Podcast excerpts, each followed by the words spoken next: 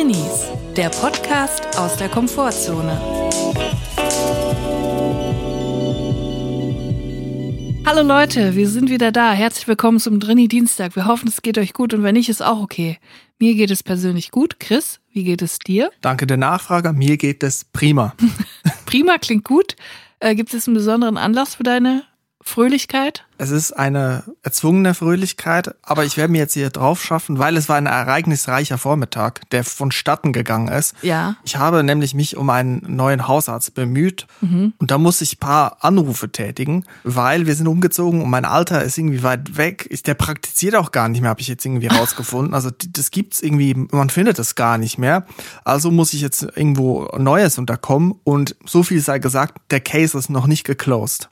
Also ich habe heute vier Telefone Telefonate geführt. Oh mein Gott. Beim ersten Hausarzt keine Neupatienten. Beim zweiten hieß es ja, aber warten Sie, bleiben Sie in der Leitung.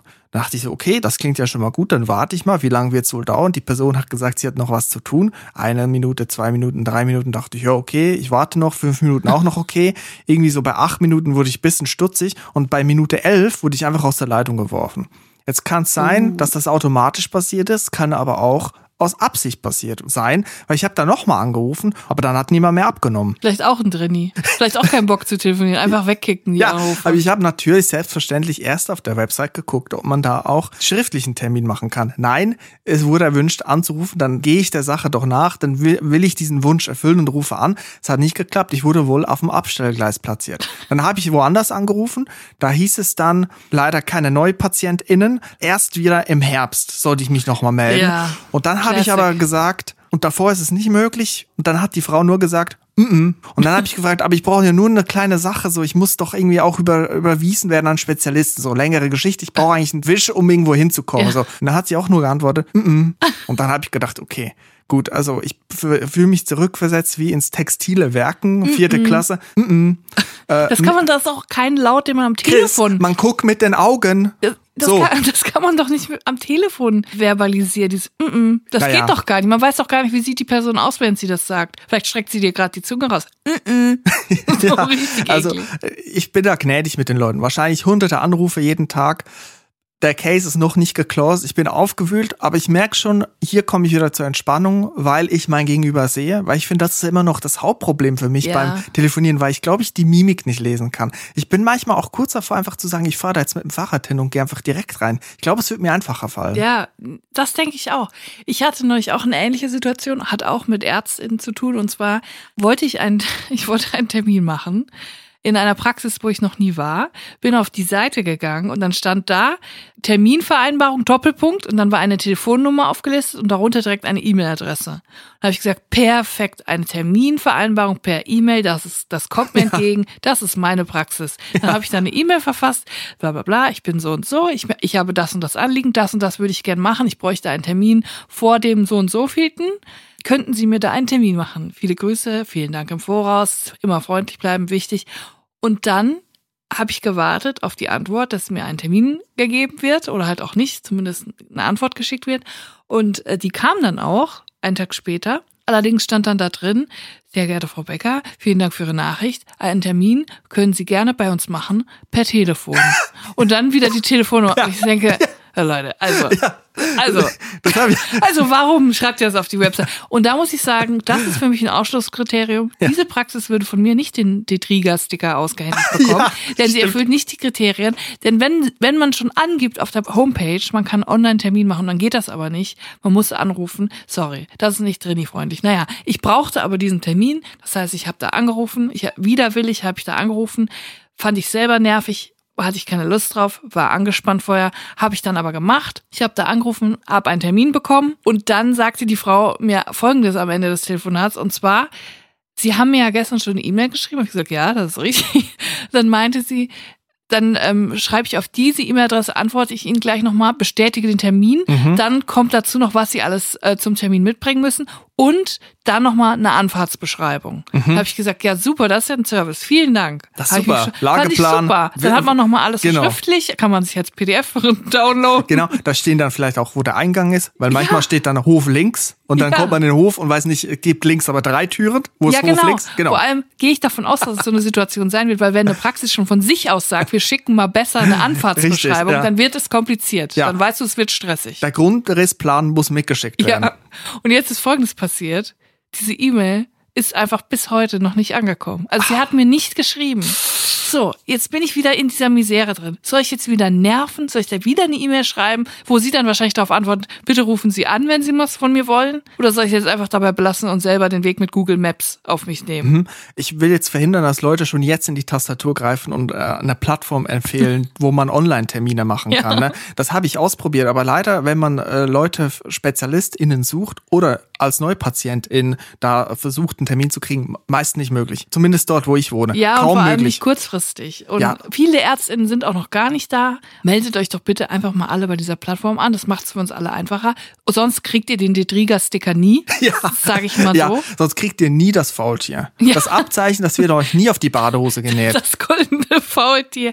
Ja. und im Prinzip bin ich jetzt in dieser Misere, dass ich es jetzt einfach so belasse. Ich habe jetzt auch keine Lust, diese Person zu nerven mit einer weiteren E-Mail, geschweige denn einmal Anruf. Ich bleib jetzt einfach dabei. Ja, man weiß ja auch, dass die Leute viel zu tun haben und viel telefonieren. Und ich habe das auch schon erlebt, dass da steht Terminvereinbarung, Telefon oder E-Mail oder Kontaktformular oder so. Und dann schreibt man das Kontaktformular und da kommt halt einfach wirklich eine Mail zurück, wo steht, rufen Sie am besten bei uns an. Rufen Sie für einen Termin bei uns an. Da dachte ich, ja gut, jetzt hat die Person mir eine Mail zurückgeschrieben, auch wieder Arbeitszeit gekostet. Mensch, Ich finde, dieses ganze, dieses, dieses ganze System ist veraltet. Also das kann man doch digitalisieren und dann kann man das doch alles auch für die Person, die da arbeitet, angenehmer gestalten, dass sie nicht hundertmal am Tag telefonieren muss. Ja, ich denke mir auch oft, ich möchte auch nicht die Telefonleitung besetzen. Also es gibt ja dringende Fälle. So, und ich habe manchmal so was was nicht dringend ist. Zum Beispiel letztens eine Zahnreinigung, habe ich auch erzählt. Die muss dann nicht unbedingt in den nächsten zwei Tagen stattfinden, weil wir komplett vorne die Schneidezähne rausgebrochen sind, sondern das kann ja auch in ein paar Wochen oder Monaten passieren. Da würde ich am liebsten einfach eine Mail hinschreiben und sagen, ich müsste mal zur Zahnreinigung, weil sonst werde ich hier wieder mit Scham und Peinlichkeit übergossen von ihrer Zahnärztin. ähm, könnten Sie mir vielleicht im nächsten halben Jahr einen Termin geben? Ich habe immer dann und dann habe ich Zeit, ich bin flexibel, kann mich komplett nach Ihnen richten. So, ganz demütig und Ihnen das leicht gemacht. Stattdessen muss ich da die Telefonleitung blockieren und, auf dem, und in der Warteschleife hängen. Und in derselben Zeit wollen da wahrscheinlich Leute anrufen, die wirklich ganz dringende Probleme haben. Naja, vielleicht wird sich das mal irgendwann noch lösen, dass man einen digitalen Termin machen kann. Toi, toi, toi, Deutschland. Ja, hey, da fällt mir ein. Ich habe da letztens einen pr- prima Drinseiter gelesen zum Oh. Thema, der aber das Problem nicht beim Anrufen belässt, sondern es geht dann weiter. Es geht schon in die Katakomben der Praxen. Und lass uns doch hier mal kurz die Rubrik einschieben. Das trifft sich gut, weil ich habe auch einen im Gepäck. Das ist super, perfekt, weil diese Fragen müssen geklärt werden. Und da, als ich die Nachricht gelesen habe, da habe ich mich auch schon wieder gefunden. Und wie kommt man da wohl wieder raus? Probleme, Probleme, Probleme. Trenne ab. Trinsider. Scharf nachgefragt. Wir alle kennen sie, die Rubrik Drinsider. Hier werden die wirklich großen Probleme der Menschheit gelöst und auch Dinge möglich gemacht, die man nicht für möglich gehalten hätte. So ein bisschen wie der Domino Day für der Podcasts. Hier passieren Dinge, wo man denkt am Samstagabend, wow, das hätte ich jetzt so nicht erwartet, dass das denn möglich ist in so einer Messehalle irgendwo in Holland mit Wolfram Kohns, dass man da Steinchen aneinander reiht Mit und das dann alles so, und alles zusammenfällt, alles zusammenbricht. Das ist ja der Wahnsinn. Und eigentlich ist es das hier auch, was wir machen mit diesen Drinsider-Fragen. Und Annelien hat uns eine Frage gestellt und ich finde ich grandios, weil ich das auch genau schon erlebt habe. Es geht also nicht um den Anruf bei ÄrztInnen, sondern es geht in den Katakomben, spielt sich ein kleines Schauspiel ab. Und zwar schreibt Annelien, meine größte Angst verbirgt sich hinter einer scheinbar harmlosen Geste. Ich warte im Behandlungszimmer, die Ärztin kommt zur Tür hinein und fragt noch im Hineinlaufen freundlich, ah, hallo Frau X, wie geht's? Ist das einfach nur nett gemeint oder mehr als das? Darum dreht sich meine Drinsider-Frage. Ist diese Frage nach dem Wie geht's nur A. Smalltalk oder B. bereits Teil des Anamnesegesprächs? Also um herauszufinden, welche Beschwerde mich zu ihr führt. Anamnese kennen wir alle seit spätestens seit dem Impfen, wo man so einen Bogen ausfüllen musste. Was, Ja. was hast du? Hast du irgendwas? Was hast du? Hast du was am Bein? Hast du was am Herz? Liegt dir was auf dem Herz? So, da muss man dann sagen, und dieses Wie geht's? beschäftigt also Annalene. Und sie hat schon sehr viel vorgedacht und das möchte ich kurz hier den Leuten unterbreiten. Und damit, wie antworte ich darauf? Ist es A, Smalltalk und bezieht sich auf mein Leben im Generellen? ist es aber nicht seltsam, wenn ich mit einem freudigen Gut, danke antworte und dann zwei Minuten später erkläre, wie sehr ich unter Bauchschmerzen leide? Ich verstehe das Dilemma. Und wenn es Smalltalk ist, dann wäre es doch angebracht, mich auch nach dem Wohlergehen meines Gegenübers zu erkundigen. Frage ich die Ärztin also zurück, wie es ihr geht? Diese Version habe ich bereits bei meiner Zahnärztin durchgespielt, aber ihre irritierte Reaktion interpretiere ich so, dass das im betrieblichen Ablauf nicht vorgesehen war und fühlte sich an, wie dem Kellner auf guten Appetit ihn auch zu wünschen. So, das habe ich auch schon erlebt und zwar nicht, als ich schon im, im Praxiszimmer gewartet habe, sondern als ich bei meinem alten Hausarzt, der irgendwie so alte Schule war, der hat die Leute noch persönlich aus dem Wartezimmer abgeholt. So, mhm. das machen manche und dann hat man ja diesen Weg, diese 10, 15 Sekunden, je nach Größe der Praxis, zum Behandlungszimmer. Mhm. Und dann hat er so gesagt, Herr Sommer, wie geht's Ihnen? So, und dann wusste ich auch nicht, ja, soll ich jetzt sagen, äh, geht mir gut, aber ganz ehrlich, zwei Minuten später sage ich komplett mir zerreißt Magen. Ich kann nicht.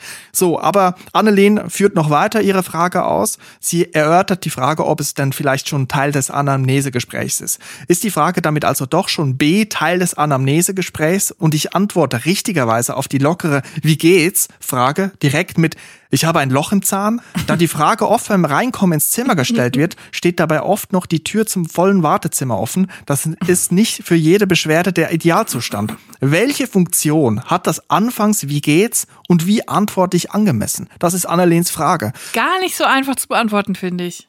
Also ja, man will nicht sagen, ah, hallo, wie geht's? Ja, es geht, ich habe sehr starken Durchfall. Also ja. das willst du ja nicht vor 30 Leuten im, im Zimmer sagen, das ist ja klar. Allerdings ja. finde ich auch irgendwie verachtenswert diese, diese Floskeln, diese Smalltalk-Floskeln, dass man dann sowas sagt wie, naja, schlechten Leuten geht's immer gut.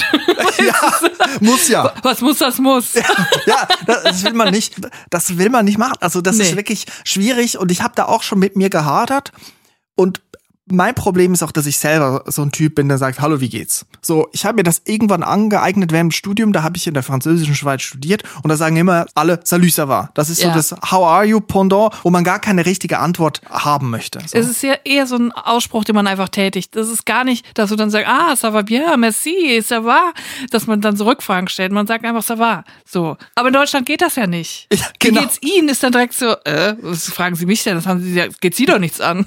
genau. Und mein Problem war mal, dass ich auf eine Hochzeit eingeladen war und da war eine Person, die so mit mir über Ecken verwandt ist und vor der wusste ich, dass sie wenige Wochen vorher eigentlich eine relativ schlimme Krankheit hatte, die sich auch noch verschlimmern konnte. Mhm. So, und ich habe mir gesagt, der Person geht's halt wirklich nicht gut. Und ich wusste das und ich bin auch empathisch genug, dann nicht irgendwie den Jockel zu machen da so.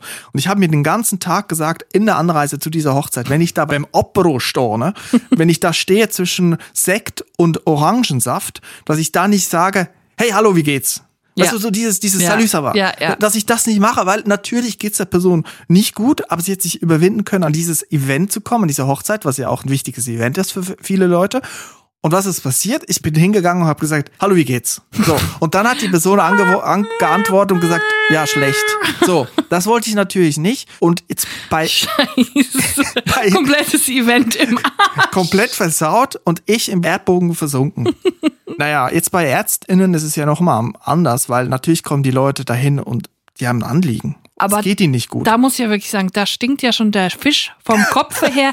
Denn solche Fragen, also wenn man als Ärztin eine Frage nicht stellen sollte, eine Person beim Begrüßen, dann ist das, wie geht's? Wie geht's denn einer Person, die zum Arzt kommt? Wie geht's ihr denn? Naja, das ist schon die richtige Frage. Aber ich glaube, der Zeitpunkt ist wichtig, das Setting. ja. Ne? Also es gibt, eigentlich sind viele Fragen erlaubt, so.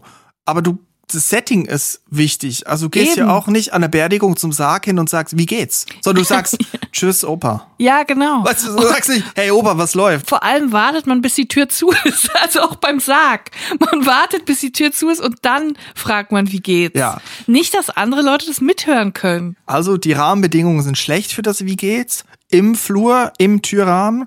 Die Tür müsste geschlossen sein und dann kann man ganz klar, ist das Zeichen, da Schleusen kann man auf.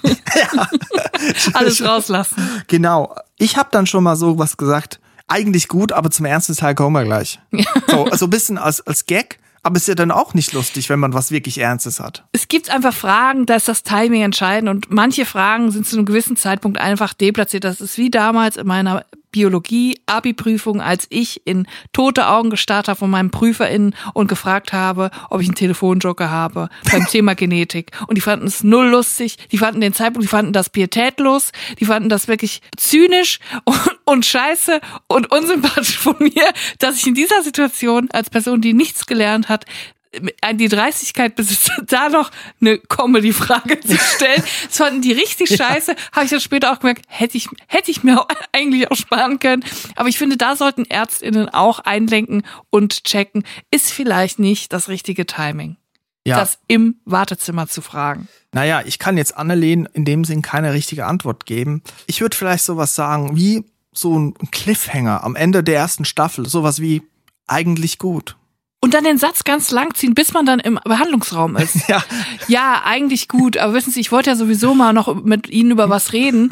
Das könnte ich ja jetzt äh, gleich mal, können wir das mal hier vorne, äh, kommen Sie doch mal kurz, äh, wir könnten jetzt hier vorne gerade mal unter der Tür zu. Ja. Oh, mir geht's aber schätzen, Sie glauben es ja nicht. Ja. Mein, mein, mein Herz, meine Leber, meine Nieren, alles am Arsch.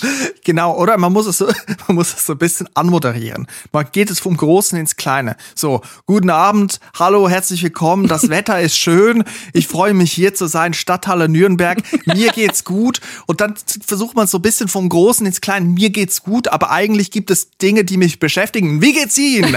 Mir geht's schlecht. Ich habe nämlich Probleme mit meiner Verdauung. So, und dann geht man, diesen Weg kann man dann überbrücken. Weißt du, wenn man als Moderator in so einen Gang hat, dann braucht man manchmal Text. Und so würde ich es auch machen. Vom Großen ins Kleine gehen. Da muss man aber erst noch die Frank Elsner Masterclass machen eigentlich, um das dann zu schaffen, oder? Ja, zumindest so ein paar Moderationskarten haben und mhm. dann die auch schon so ein bisschen einrollen, wie Günther ja auch, damit das so professionell aussieht. Ja, und die werden dann immer so flexibler und weicher. Das Papier weicht langsam so auf und dann hat es so Knicke und irgendwann kannst du es nicht mehr lesen, weil dann auch die Druckerschwärze auf den Dingern mit dem, mit dem, ähm, mit dem Stabilo-Marker verschwimmt. Irgendwann kann man gar nicht mehr lesen, was draufsteht. Kann ich nur empfehlen, Moderationskarten. ja.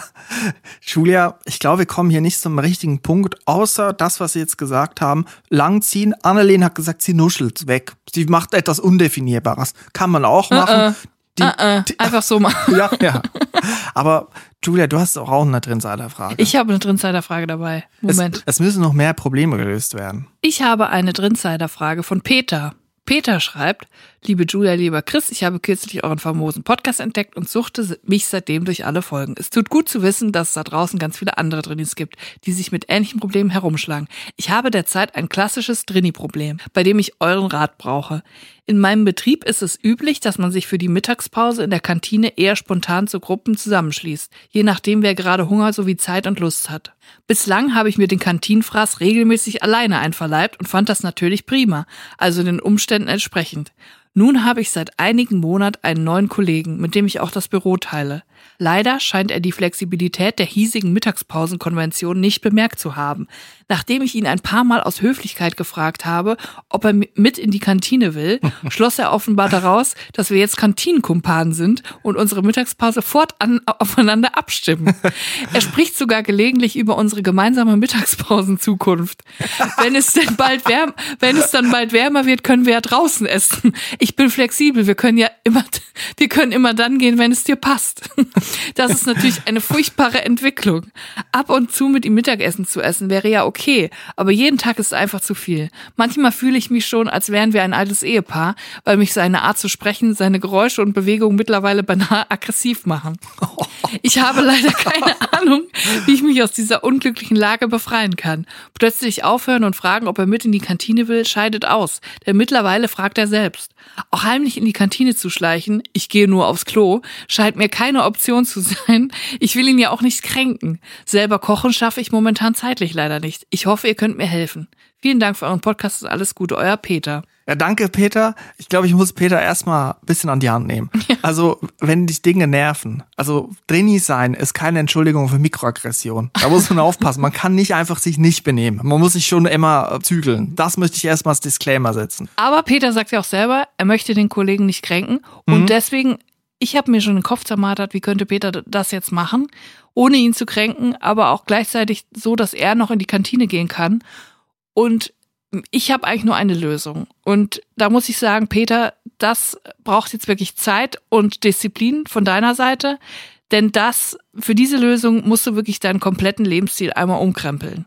Ich habe mir überlegt, Peter könnte ja seinen Stoffwechsel so konditionieren, dass er immer um 4 Uhr morgens aufsteht, sich den Wecker auf 4 Uhr morgens stellt und dann um 4.30 Uhr frühstückt. Ja. Das heißt, die erste Mahlzeit wäre um 4.30 Uhr. Das heißt wiederum im Umkehrschluss um 10 Uhr Mittagessen. Ja, wie ein Mönch. Wie ein Mönch Wie um ein 4 Mönch. Uhr morgens bei Tagesanbruch aufstehen, das Gebet sprechen und dann zur körperlichen Arbeit. Um 6 Uhr das nächste Gebet, gregorianischer Gesang pflegen. und dann kann man ja gegen, genau wie du sagst, um 10 Uhr rum zum Lunch. Genau. Wie man ja im Kloster sagt. Das heißt, du kommst auf die Arbeit, weiß ja nicht, wann du anfängst, vielleicht sagen wir mal 8.30 Uhr, 9 Uhr, wann fängt man an zu arbeiten? Wahrscheinlich so. 7 Uhr. Manche auch um 7 Uhr. Das heißt natürlich stringent, konsequent, jeden Tag Punkt 10 Uhr bist du die erste Person in der Mensa. Wahrscheinlich gibt's da die Hälfte der Gerichte noch nicht. Die, die Sachen werden gerade noch vorbereitet. Aber die werden sich auch daran gewöhnen, dass du jeden Tag um 10 Uhr da stehst und dein Essen willst. Und dann heißt es durchziehen. Jeden Tag, du musst wirklich konsequent sein mit den Uhrzeiten, jeden Tag um 10 Uhr essen. Niemals will dein Kollege um 10 Uhr Mittag essen. Das will doch keiner. Ja. Das heißt aber auch wiederum, für dich ab jetzt jeden Tag 17 Uhr ins Bett. Weil logischerweise Abendessen dann 16, 16.30 und dann auf Wiedersehen. Gute Nacht. Gute Nacht, Peter. Ja, also ich sehe das auch so, man muss antizyklisch arbeiten, auf jeden Fall, man muss, man muss sich einen anderen Tagesablauf drauf schaffen. Die Gefahr besteht natürlich, dass man in die Kantine kommt und die Sachen, die Gemüselasagne noch gefroren ist.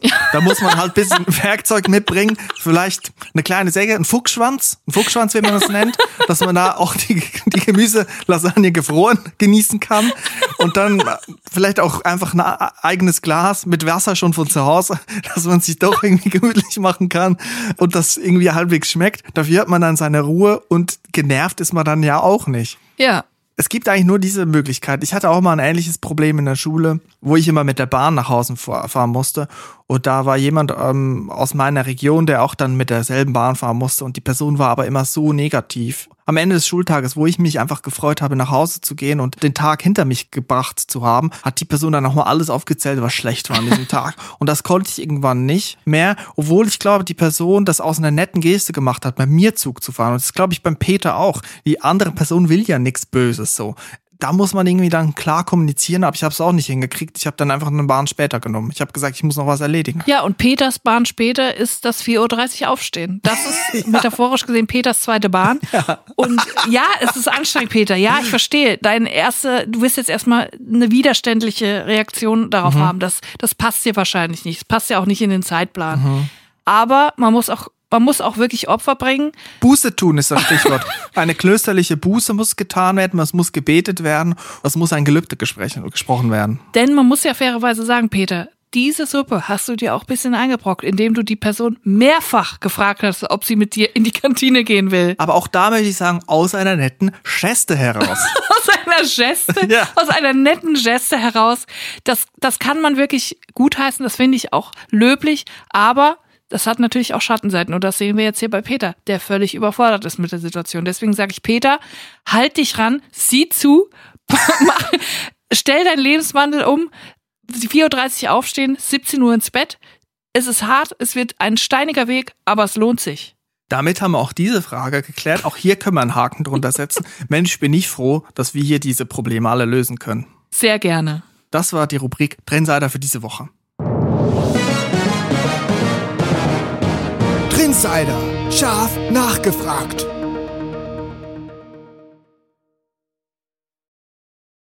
Julia, ich muss ja heute noch ein bis zwei oder mehrere Telefonate, wenn es ganz schlecht läuft, führen mit Hausärztinnen. Ich bin jetzt auch drauf gekommen, dass man auf diese Bewertungen nicht so viel äh, geben kann, die, die es so gibt, bei, zum Beispiel bei Google. Da steht manchmal super erreichbar und man erreicht die Person einfach, die, die, das, die einfach gar nicht so. Ja.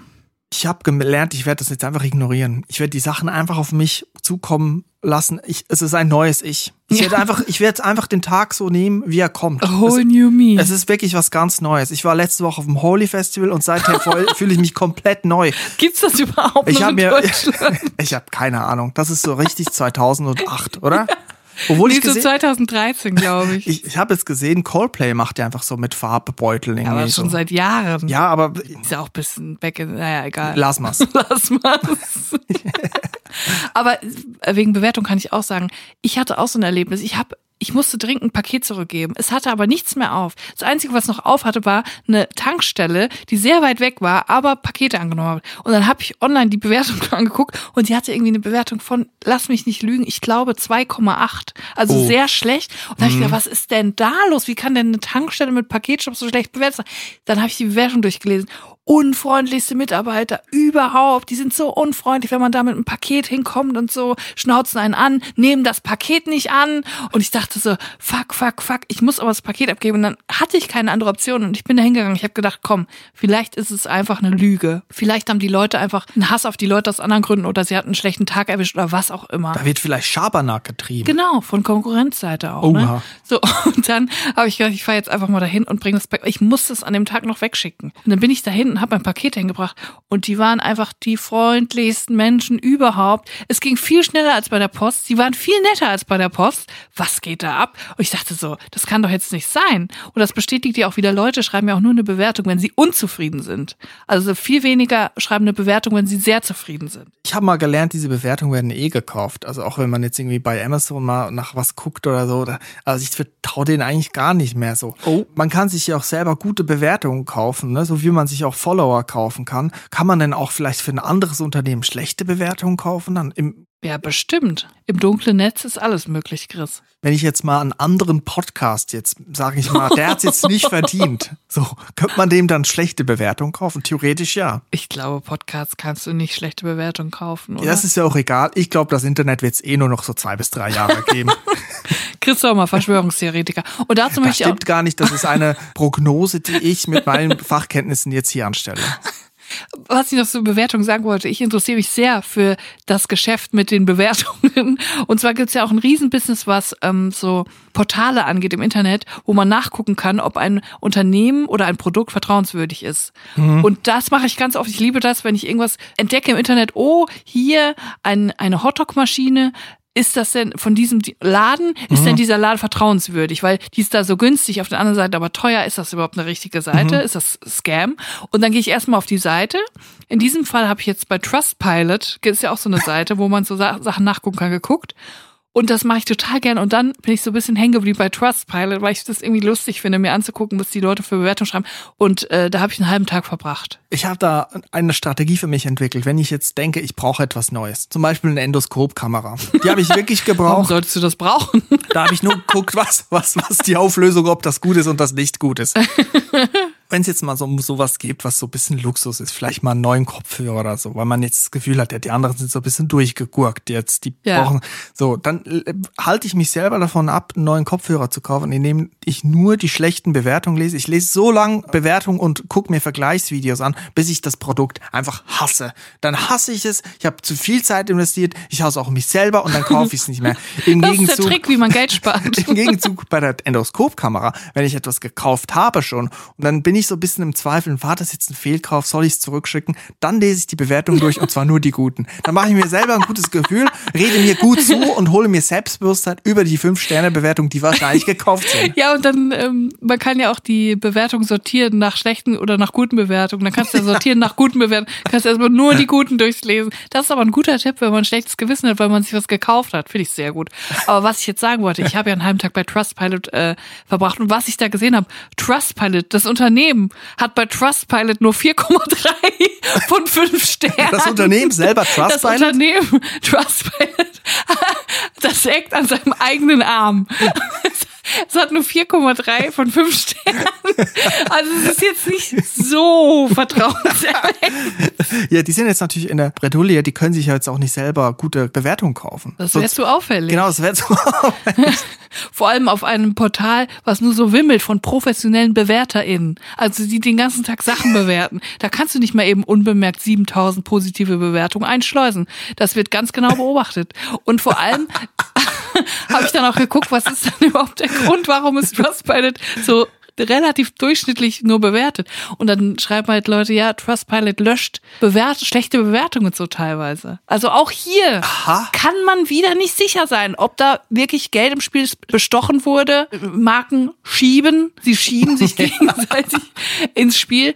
Da muss man wieder vorsichtig sein. Trustpilot vertraue ich nicht. Jetzt kann, kann ich ja mal sagen, ich hab, bin da noch nie gewesen drauf. Ich sehe das immer, aber ich vertraue der Sache irgendwie nicht. Für mich habe ich den Eindruck, dass das irgendwie ein zwielichtiges Ding ist, was da abgeht. Wenn du schon Trust in deinen Namen nehmen musst, das Wort, Hm. damit die Leute das Gefühl haben, dir können sie vertrauen. Da stimmt was nicht. Das ist wie Briefgold. Schicken Sie uns Ihr Gold per Brief. Das ist super einfach und schnell. Und garantiert der Goldwert wird Ihnen überwiesen. Mhm. Ich habe mal einen Brief verschickt vom Proberaum, so einen Schlüssel, den muss ich zurückgeben, weil ich nicht mehr im Proberaum gemietet habe. Dann ist der Brief angekommen. Übrigens, der Vermieter hat mir gesagt, ich soll den per, per Brief schicken. Das ist am einfachsten, müssen keine Übergabe machen. War ich sehr, sehr froh, dass ich keine Übergabe machen muss. Ein Schlüssel per Brief schicken ist auch irgendwie ein bisschen risky. Er hat das vorgeschlagen, ich soll ihm den zurückschicken. Und dann ist der Umschlag angekommen bei ihm. Ich habe den wirklich mit Tesafilm zugeklebt, ne? Zugeklebt, da, da konnte nichts rausfahren. Dann ist der Brief bei ihm angekommen ohne Schlüssel, aber der Tesafilm war noch drauf. Was ist da passiert? Das ist wirklich für mich eigentlich Myth Germany. Das müssten wir mal jetzt klären. Ganz klar, der wurde geklaut, aber meine, man kann ihn ja fühlen im Umschlag. Mhm. Aber meine Frage ist, war der Proberaum an der Adresse, wo du ihn hingeschickt hast? Nee, es war eine andere Adresse. Das ist gut. Und ich habe mir gedacht, ja gut, man kann einen Schlüssel fühlen. Vielleicht wurde es verwechselt mit Geld. Weißt du, die Großeltern schicken zum Geburtstag vielleicht noch 12 Euro, ein Zehner und ein 2-Euro-Stück oder so. Die machen und dann, noch Origami, sodass das in Schlüsselform. Richtig. Und dann könnte man vielleicht so einen Schlüssel, dieses runde Teil vom Schlüssel mit einem Euro-Stück verwechseln, habe ich gedacht. So. Welche Geizkrägen schicken denn ein Euro mit der Post? Also bitte. Aber ich möchte jetzt nicht schon wieder die Schlüsselbubble ähm, aufheben. Das ist Damals- unglaublich wütende Nachricht haben wir bekommen, weil ich ja, ja. behauptet habe, man könne im Baumarkt die meisten Schlüssel von deutschen Häusern und Wohnungen nachmachen. Leute, ich weiß nicht, wo ihr alle wohnt, mit Schlüsselanlagen und so weiter und so fort. Ich habe in meinem Leben noch nie in einem Haus gewohnt mit einer Schlüsselanlage. Doch, ich glaube, das ist das, die Haustür, wenn man ganz vorne reinkommt. Dieses große, gute Schloss. Ja, Aber da habe ich jetzt zum ersten Mal in meinem Leben einen Schlüssel, den man nicht nachmachen kann. Vorher hatte ich immer so Billo-Schlüssel für die Haustür, den Hauseingang, die man so nachmachen konnte. Habe ich ja gemacht. Ich habe es ja gemacht, Leute. Ich spreche aus Erfahrung. Also irgendwie gab es da viele Zuschriften, also exponentiell. Ich wusste nicht, Die dass die Schlüsselbubble. So groß ist und die so erzürnt sein kann. Also es hat sogar eine Sternebewertung gegeben, weil irgendwie gesagt wurde, man kann Schlüssel nachmachen. Aber wenn man irgendwo in abgeranzten Kölner Altbauwohnungen, Altbau im Sinn von nicht schön saniert, sondern alt und kalkig zugig. und, und es zieht das ganze Und Jahr da, das sind einfach Hundskommunen Schlösser. Das sind Schlüssel, die man in der Neubausiedlung fürs Gartenhäuschen benutzt. So. Also Leute, merkt euch, viele Schlüssel kann man nicht nachmachen, die gehören zu einer Schlüsselanlage und es, ich möchte mich hiermit auch offiziell bei der Schlüsselbubble entschuldigen. Ich wollte euch nicht auf den Schlüsselbund treten. So viele Mails haben wir, glaube ich, noch nie zum Thema bekommen. Also legt euch nicht an mit der Schlüsselbubble, ey. Die ziehen euch ab. Ich sag, die kommen mit ihren Schlüsseln und zeigen euch, wie, dass Die sie in eure Wohnung reinkommen. Die Schlüssel zwischen den Fingern, wie bei West Side Story mit so riesen Schlüsselbund. Es gibt wahnsinnig viele Leute, die sich mit Schlüssel auskennen. Ich möchte gern noch mal dieses Gefühl erleben, wie damals 2006, wo ich dann so einen langen Schlüsselanhänger hatte, so, ein- weißt du, so ein Halsband, wo man Schlüssel umlegt und dann den Anhänger so aus der Hosentasche rauslugen lässt. Ah, Kennst ja. du was? So ein Rigger. Ja, so ein Rigger-Style.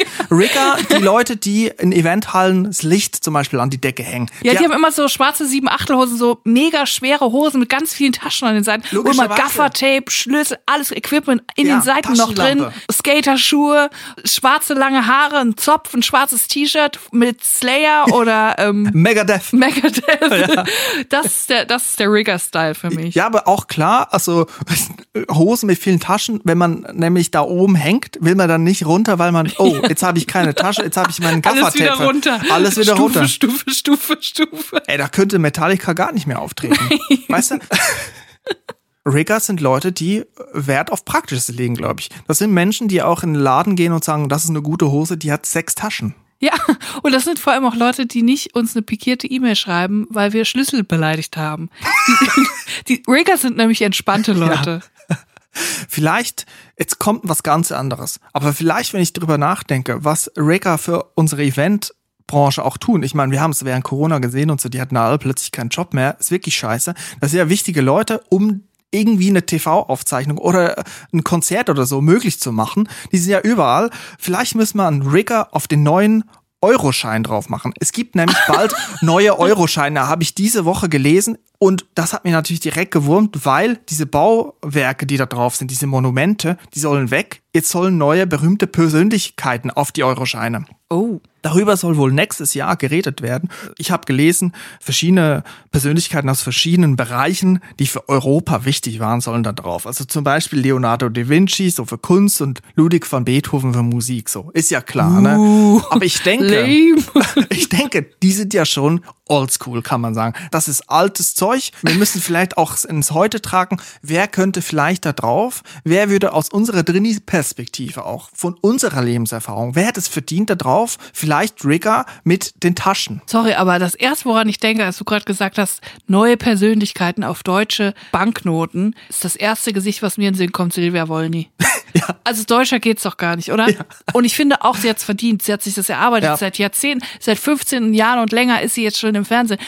Das Gesicht von Silvia Wolny und dann aber auch auf dem großen Schein. 200, gibt's 200 Euro Schein? Weiß ich gar nicht. Habe ich, Das glaube ich, ist so ein. Schein, den noch nie jemand gesehen hat, glaube ich. Ich habe auch mal gesagt, es gibt 10.000 Frankenschein. Das ist die nächste Bubble, die ich verärgert habe. Aber Die das möchte ich, da möchte ich, nicht, möchte ich nicht drüber sprechen. Also ich weiß ganz sicher, dass es einen 100-Euro-Schein gibt. Ich glaube, Ja. es gibt auch einen 200-Euro-Schein. Okay. Also Silvia Wolny auf dem 200-Euro-Schein. 200-Euro-Schein. Da gehen wir runter auf dem 100-Euro-Schein. Also Beethoven und Da Vinci lassen wir außen vor. Vielleicht könnte man ja mal überlegen für verschiedene Bereiche, für Thema Sport. Ich weiß nicht, ob dann ein 100-Euro-Schein das Richtige ist. Wer könnte mal beim Thema Sport? Sport ist ja überhaupt nicht mein Ding.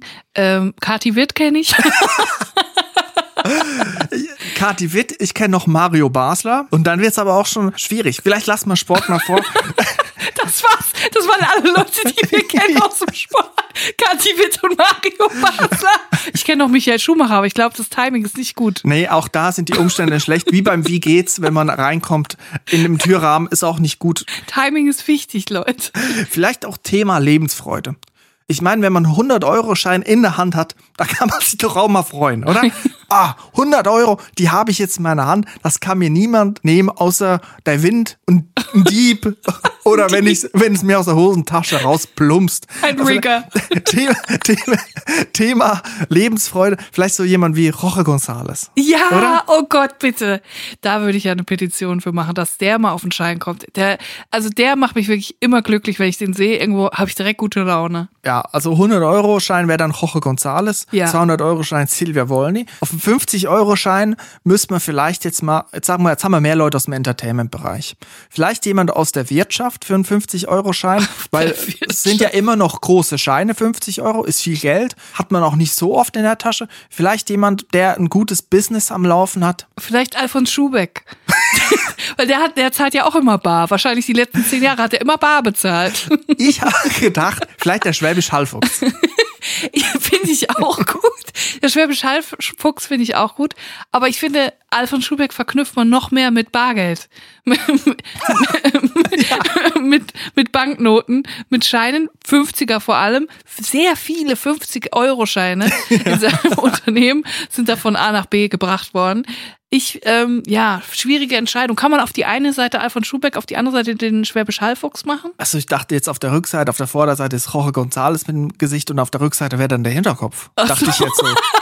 Ach so, ist das gar nicht so. So, auch noch so zum Fühlen, zum Anfühlen, dass sich das dann so anfühlt wie, wie, so, ein, wie so eine Erhebung im Schein. Ja, wenn die Frisur rauskommen würde, weißt du, das sogar so Gesicht 3D-Effekt. und dann und dann die Frisur draufgeklebt. Ja, und dann aber wie bei den Pokémon-Karten noch so ein Holo-Effekt. Ja. Also so einen besonderen Schein, so ein Sammelschein. Ach, es müsste Sammelscheine geben. Das, Das wäre wär so gut, geil.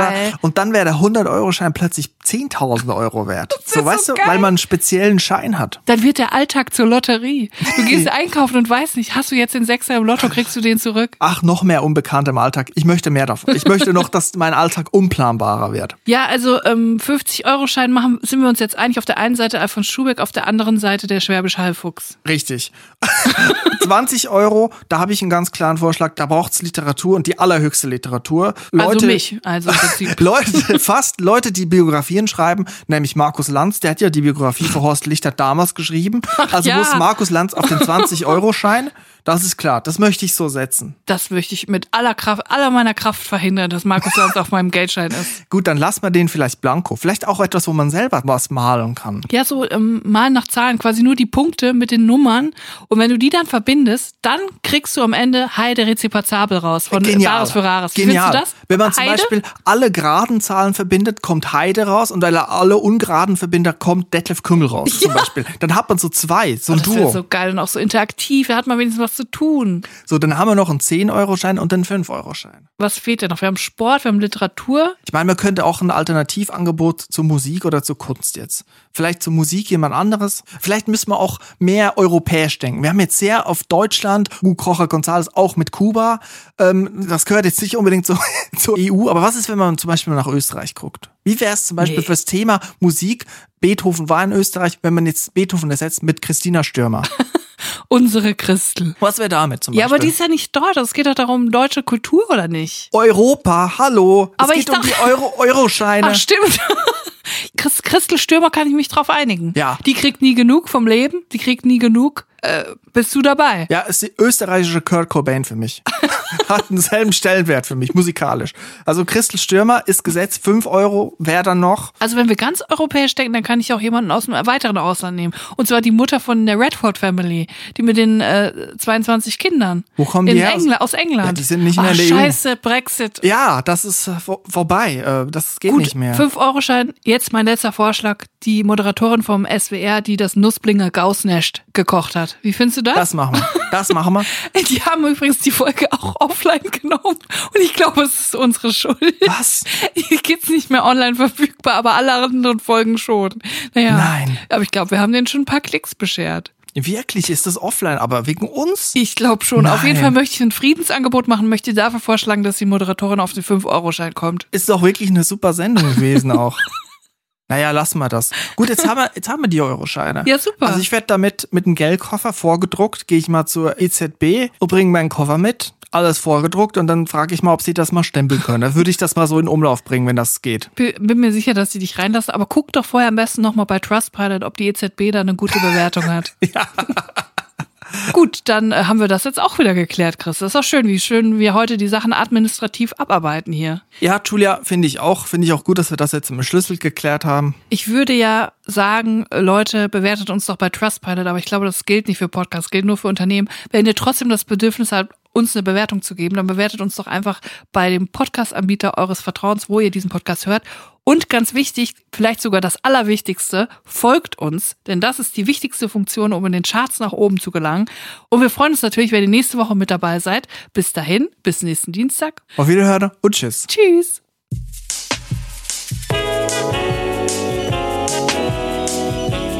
Drinnies, der Podcast aus der Komfortzone.